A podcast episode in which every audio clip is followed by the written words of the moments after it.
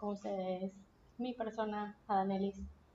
Recuerden que pueden seguirme en Instagram, arroba Adanelis.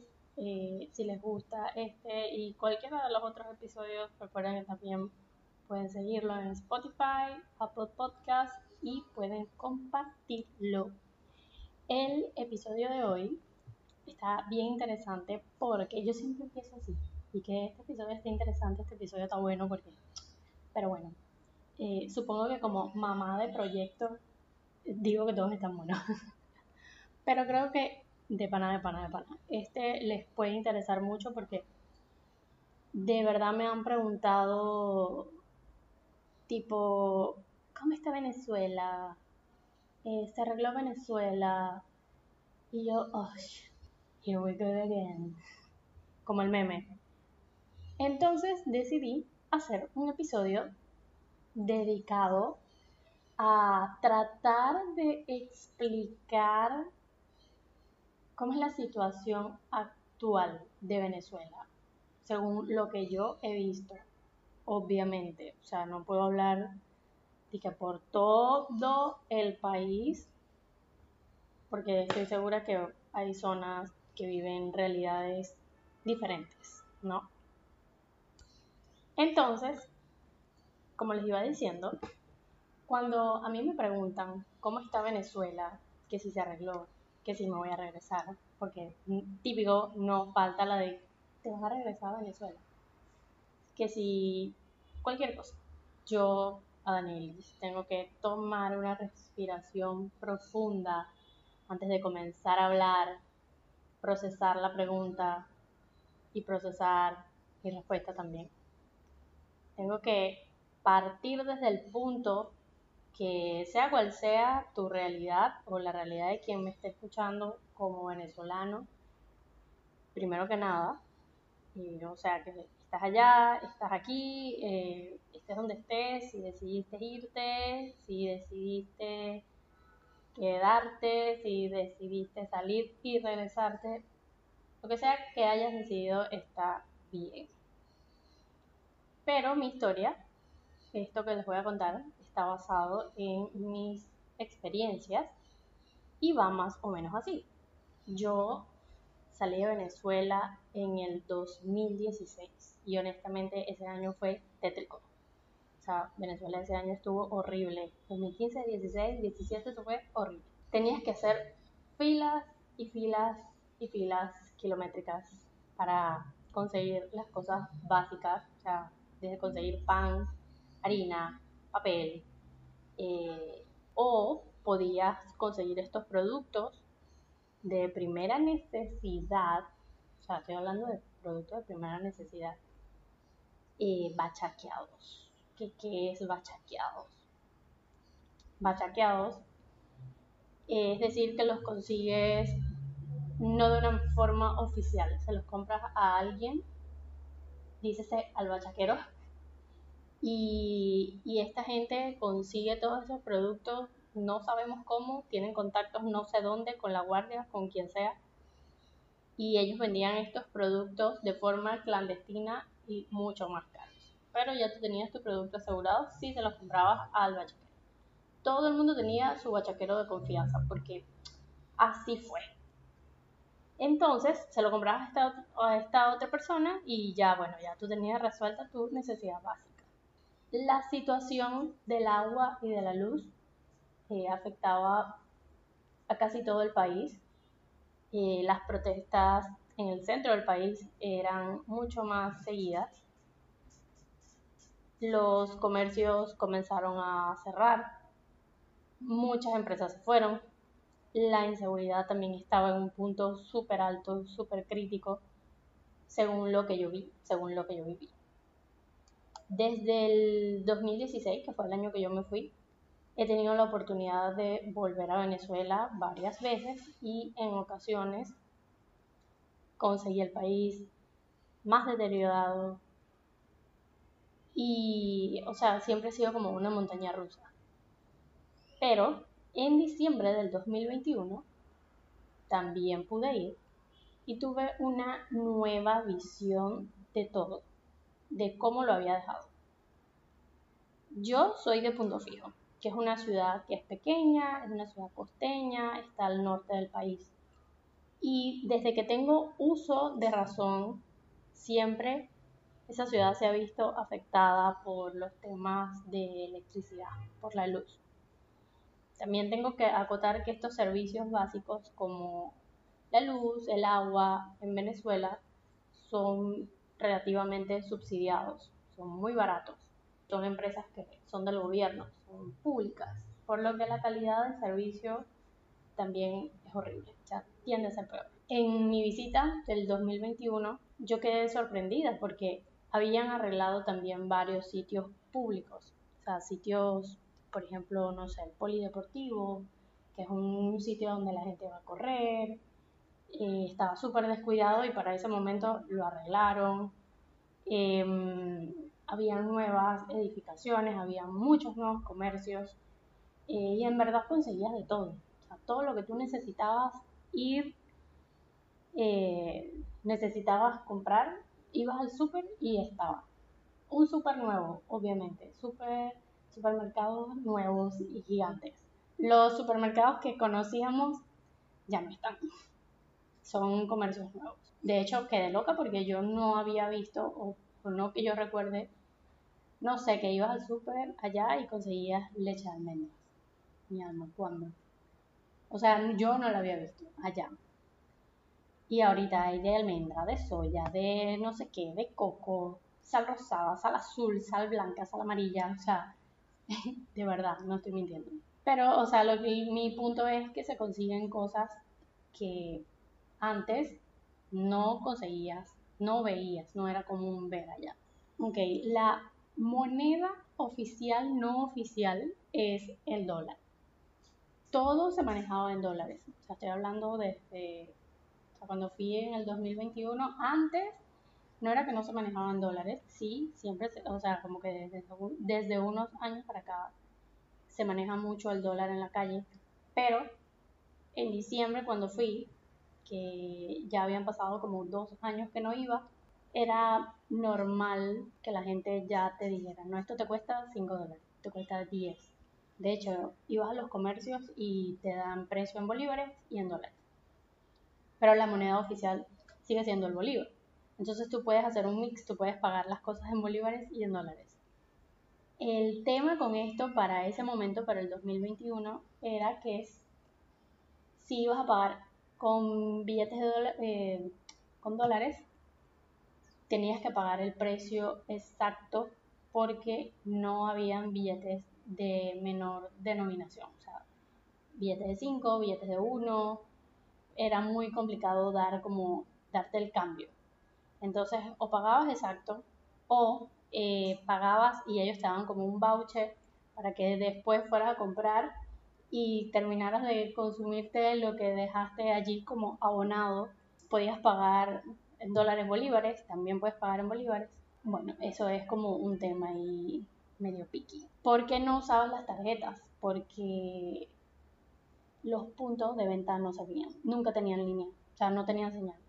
Literal es como tenías que salir y rezar con el punto y que, que le llegue la señal para, para poder hacer la compra tranquilamente. Lo otro también es que para ese momento, como el dólar todavía no es oficial, ¿no? Pero para ese momento era muy fácil ver, por ejemplo, que tú ibas a un comercio y conseguías, no sé, un paquete de arroz en dos dólares, podías conseguir ese mismo paquete de arroz, la misma marca, la misma cantidad, en la tienda de la esquina en 5 y más adelante la ibas a conseguir en 10 y después la conseguías en un dólar. ¿Por qué? Porque no hay nada regulado, no había nada regulado. Pero mientras existan personas que paguen todas esas tarifas, pues esos precios eran validados. Entonces no había como nada ni nadie que dijera, no, mira, esto no puede valer eso. O sea, si yo te lo estoy comprando, si alguien te lo está comprando, es porque sí hay dinero para que me compren los productos al precio que yo quiera. Lo que también me lleva a otra cosa que me dejó en shock para ese momento, que está muy relacionado con esto, y es que yo pude salir en esa oportunidad con tres grupos de amigos diferentes. O sea, ninguno se conoce, no hay nadie en común entre ellos. Hicimos tres planes diferentes, o sea, hice tres planes diferentes con tres grupos de amigos diferentes. Y los tres tenían algo en común, que era que en sus carteras o en sus billeteras tenían billetes de 100 dólares. Yo como que, ¿qué? ¿Como por qué? O sea, eso no pasa en ningún otro lado. Digo, yo aquí en Panamá yo no cargo billetes de 100 dólares en la cartera, me explico. Y la moneda aquí en Panamá es el dólar. Entonces, es lo que les vengo contando. Como la moneda oficial no es el dólar, pues los billetes de todas las denominaciones no están rodando eh, comúnmente como en cualquier otra economía, sino que están estos billetes de gran denominación y por eso se da este, esta cosa como del trueque, que bueno, ven tú, ven yo, yo voy. O sea, es como bastante desorganizado. Tienes que tener paciencia. Y no, no, no es que sean millonarios, no es nada por el estilo, pero bueno, es más o menos el contexto en el que se ha estado manejando. Como les dije, el bolívar sigue siendo la moneda oficial, pero está tan devaluado que la gente comenzó a usar el dólar y es por esto que se ha ido creando todo, todas estas prácticas. Hace años la práctica era comprar dólares para ahorrar y para irte del país, o por lo menos fue lo que yo, lo que yo viví y, lo que vi entre mi generación. Hoy en día la práctica es comprar dólares para vivir en dólares sumando que ya hay empresas también que pagan a sus empleados en dólares y empresas del gobierno que pagan en bolívares, pero algunos de ellos dan bonos y estos bonos eh, sí pueden ser en dólares. No estoy diciendo que todos lo hacen, pero hay quienes sí tienen esa práctica. Tú no puedes ir al banco a que te cambien un billete, no puedes ir a un cajero automático porque no funcionan, porque no tienen ni bolívares ni dólares, mucho menos. Entonces, la pregunta es, ¿cómo llegan estas divisas a Venezuela? Bueno, primero, por todos los que nos hemos ido y cuando vamos, pues obviamente llevamos dinero, llevamos esos dólares. También por empresarios, grandes y pequeños empresarios. Y la última, creo que es la más importante, pero la dejé de última, por todos los negocios turbios, señoras y señores. Claro que sí, claro que sí. Ahora bien, yo acabo de regresar de estar un mes en Venezuela. Obviamente el dólar se sigue moviendo. Sigue siendo la moneda oficial, no oficial, pero oficial. Con la diferencia que esta oportunidad yo pagué casi todo, todas las compras que hice, las pude pagar con mis tarjetas de crédito de acá de Panamá. Las tarjetas de débito no funcionaron, no me funcionaron. No importa si no tienen clave pero las tarjetas de débito Visa no me funcionan, solo las de crédito. Y es tal cual como en cualquier otro país, que te cobran en la moneda local y se te descuenta a ti en dólares.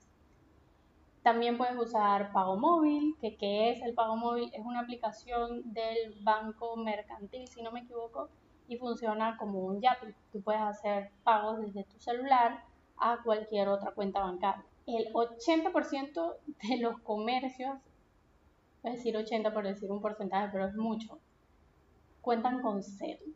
¿Qué es CEL? Es también otra cosa como YAPI.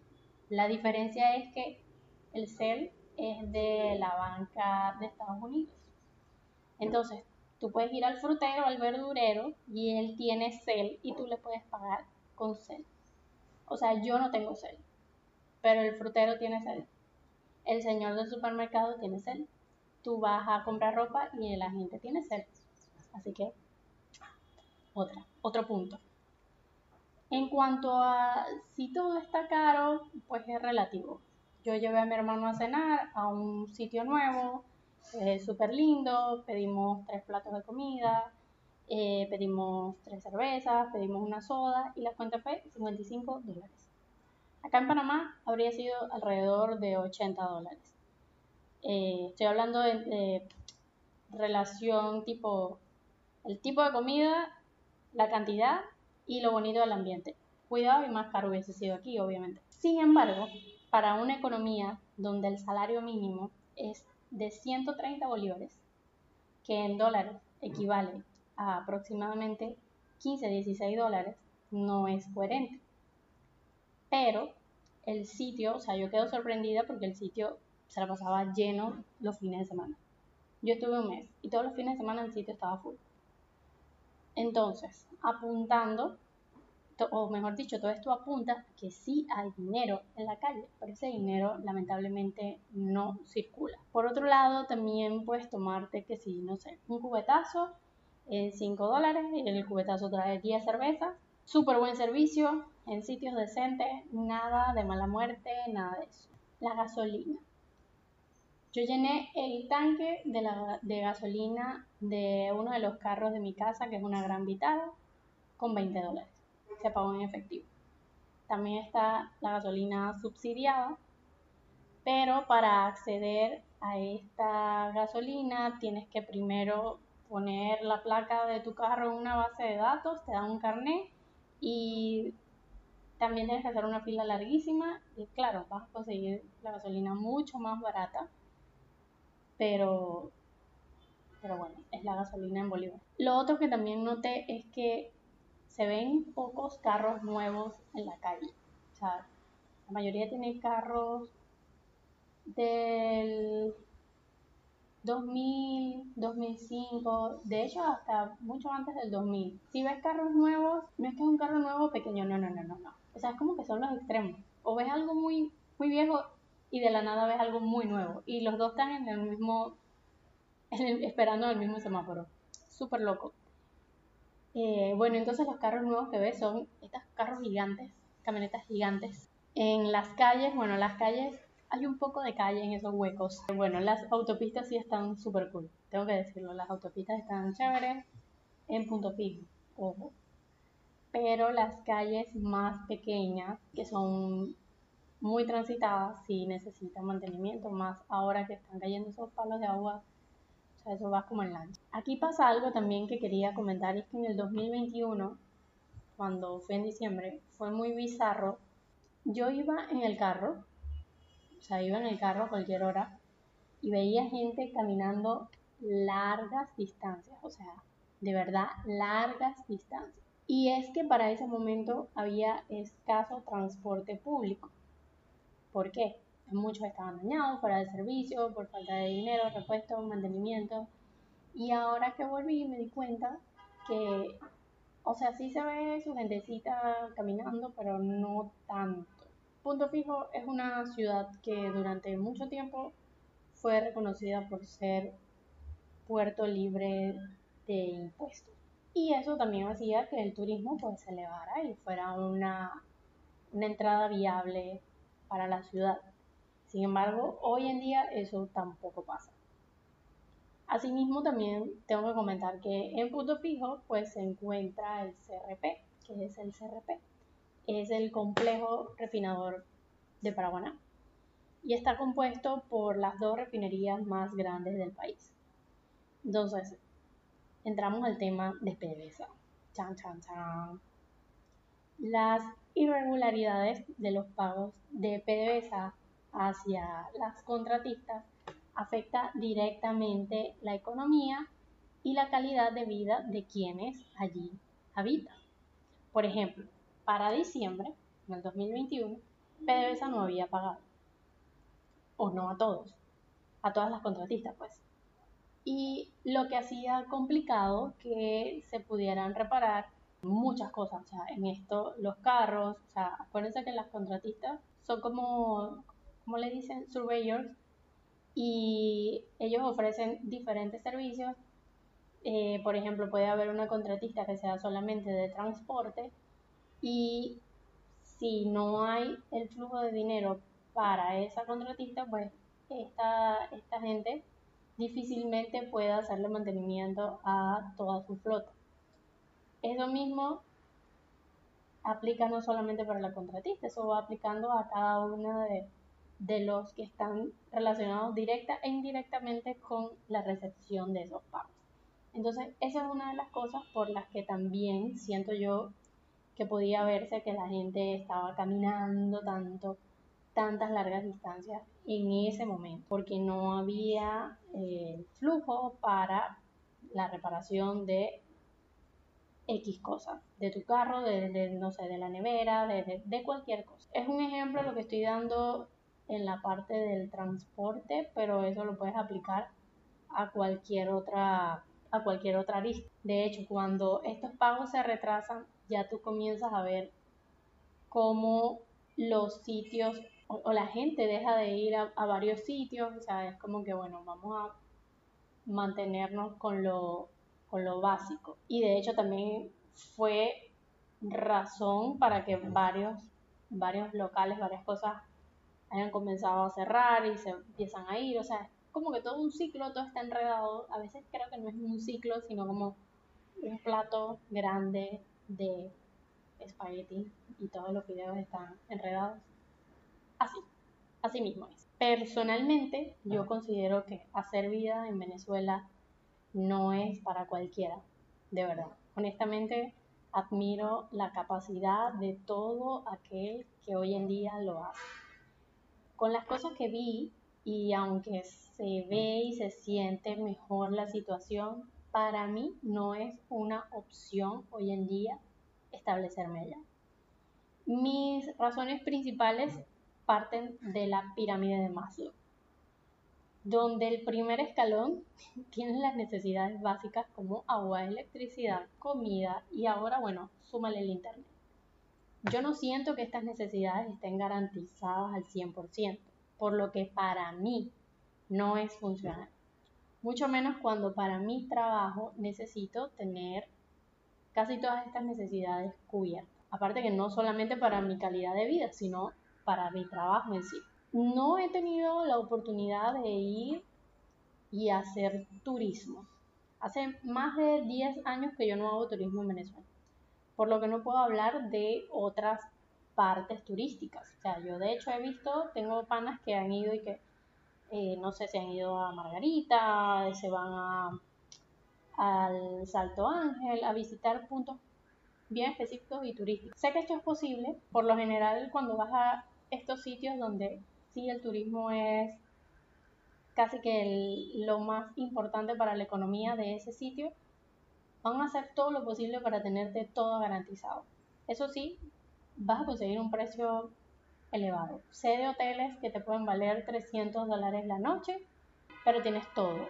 Y el hotel también brutal. Sé de otros sitios más exóticos donde no son 300, pueden ser 600 dólares, pero tienes todo. Entonces, si tienes la oportunidad y si quieres hacerlo, si quieres lanzarte, si quieres conocer, de verdad, hazlo. O sea, cero rollo, hazlo. Ahora, eres extranjero y la idea de Venezuela ha coqueteado contigo, o sea, para ir a visitar, eh, estas son mis recomendaciones. Uno, no vaya solo. Ve con alguien que conozca. ¿sabe? Ve, si tienes amigos venezolanos, si tienes familia, si, tu pareja es venezolana, venezolano, anda con esa persona. Que te muestre los sitios no solamente turísticos. Obviamente, sí, si yo, si yo voy en son de turista, yo quiero ir a los Roques, yo quiero ir al Salto Ángel pero también que te muestre como que esas cosas importantes que para esa persona, ¿sabes? Son significativas. Bueno, yo porque yo ando también en esta onda de que, mira, bueno, vamos y muéstrame esto y muéstrame lo otro y, y yo quiero como que conectar con las personas, ¿no? Pero me parece que es un gesto muy bonito esa, esa, esa parte. Aparte que con todas las ronchas que nosotros hemos pasado, digo, créeme que cualquier historia que tengamos de algún sitio, o sea, eso va a elevar la experiencia al mil. No, imagínate que, mira, yo vine aquí a Guarimbiar. Eso puede pasar, para que sepan.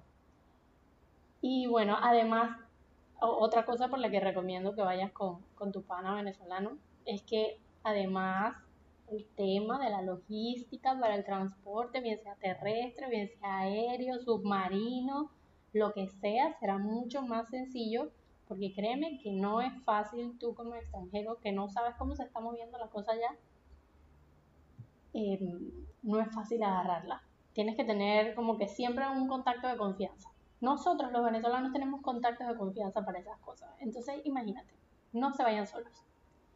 Lo segundo es que tu tarjeta de crédito será útil. Tus tarjetas de crédito serán útiles. O sea, desde que pisas Maquetía, ya ahí tú puedes usar tu tarjeta de crédito. Eh, recuerda, las de las Visa débito no me sirvieron. A mí. A mí no me sirvieron. Eh, también lleva efectivo, lleva billetes de 20, de 10, de 5, de 1 dólar. Eso va a ser tu salvación. Eh, si eres panameño, recuerda que necesitas solicitar tu visa para entrar a Venezuela. Sorry por eso, pero sí, necesitas tu visa. Si eres nómada digital, o sea que vas a ir y piensas quedarte allá, no sé, un mes, mes y medio, como hice yo, y trabajar desde allá, asegúrate que en el hotel donde vayas a estar, en la casa donde te vayas a quedar, en la finca, en la carpa, debajo del puente donde te vayas a quedar, tengas buen internet y sobre todo una planta eléctrica. Porque no se sabe. Eh, lo otro es que tu línea Movistar de Panamá sí funciona en Venezuela. Mi línea no me funcionó. Yo uso Claro y en Venezuela no me funciona. En general, Venezuela es un país súper amigable. No vine aquí a hablar solamente de, lo no tan bueno. Yo también quiero decir que el venezolano en general tiene buena actitud. Tenemos buena, buena actitud ante la vida y, y aprendimos a adaptarnos somos resilientes. Y en cuanto al panorama político, tenemos dos presidentes, ninguno hace ni nada. Entonces, la manera de sobrevivir ha sido dejar de esperar que alguien salve el país. Y ya cada uno dijo, se acabó, me pongo a trabajar y ya. Cuando hay elecciones, ya muchos no votan, simplemente ya la esperanza dejó de ser depositada en alguien más. Y, y eso ha hecho que la situación haya ido evolucionando un poco. Yo, en resumen, digo no, Venezuela no fue que se arregló, pero el mindset del venezolano cambió. Cambió porque de hecho hasta el de clase media ya no es tan tranquilo. El de clase media, como dicen aquí, se la zurra mucho más, porque si no, ya no vas a ser clase media, ya vas para abajo. Yo lo que pude ver es que el que tiene dinero, el que tuvo dinero, ahora tiene más dinero. El que no tenía dinero, si no se metió en algo raro, sigue sin dinero. Eh, puede que haya sido un caso exitoso, de que logró, ¿sabes? Como que echándole bola, como dice, como dice uno, y, y, se, y lo logró. Pero son pocos esos. Entonces, ahora la esperanza y la fe está en cada uno de, de los que allí viven. O sea, la, la cosa ahora es apostar por uno mismo, por tu trabajo, por tu esfuerzo. Y la verdad, la verdad, la verdad, la verdad, eso me inspira. O sea, yo puedo decir que eso me gustó y, me llenó. Y me alegró saber que por lo menos mi círculo está bien. Sus vidas cambiaron, cambiaron completamente, pero están bien. Y eso es todo lo que puedo decir sobre lo que vi y, de cómo me, cómo me sentí. Sí me sentí en un país diferente al del 2016, créanme, sí lo es hoy en día si pudiera recomendar que vayan y hagan turismo. No como en el 2016. Ni loco. Nada. Pero sí, no vayan solos, por favor. No vayan solos. Y este fue el episodio de hoy. Creo que fue un poco más largo, pero espero que haber aclarado sus dudas. Traté de, de hablar de todo lo que me preguntaron en la cajita que dejé en Instagram. Si algo se me quedó por fuera, pueden dejar sus dudas en, en mi cuenta de Instagram también, ya saben, arroba danelis. Y nada, si les gustó este, este podcast, este episodio, compártanlo. Compártanlo y viva Venezuela, mi patria querida. Nos vemos la próxima semana. Bye.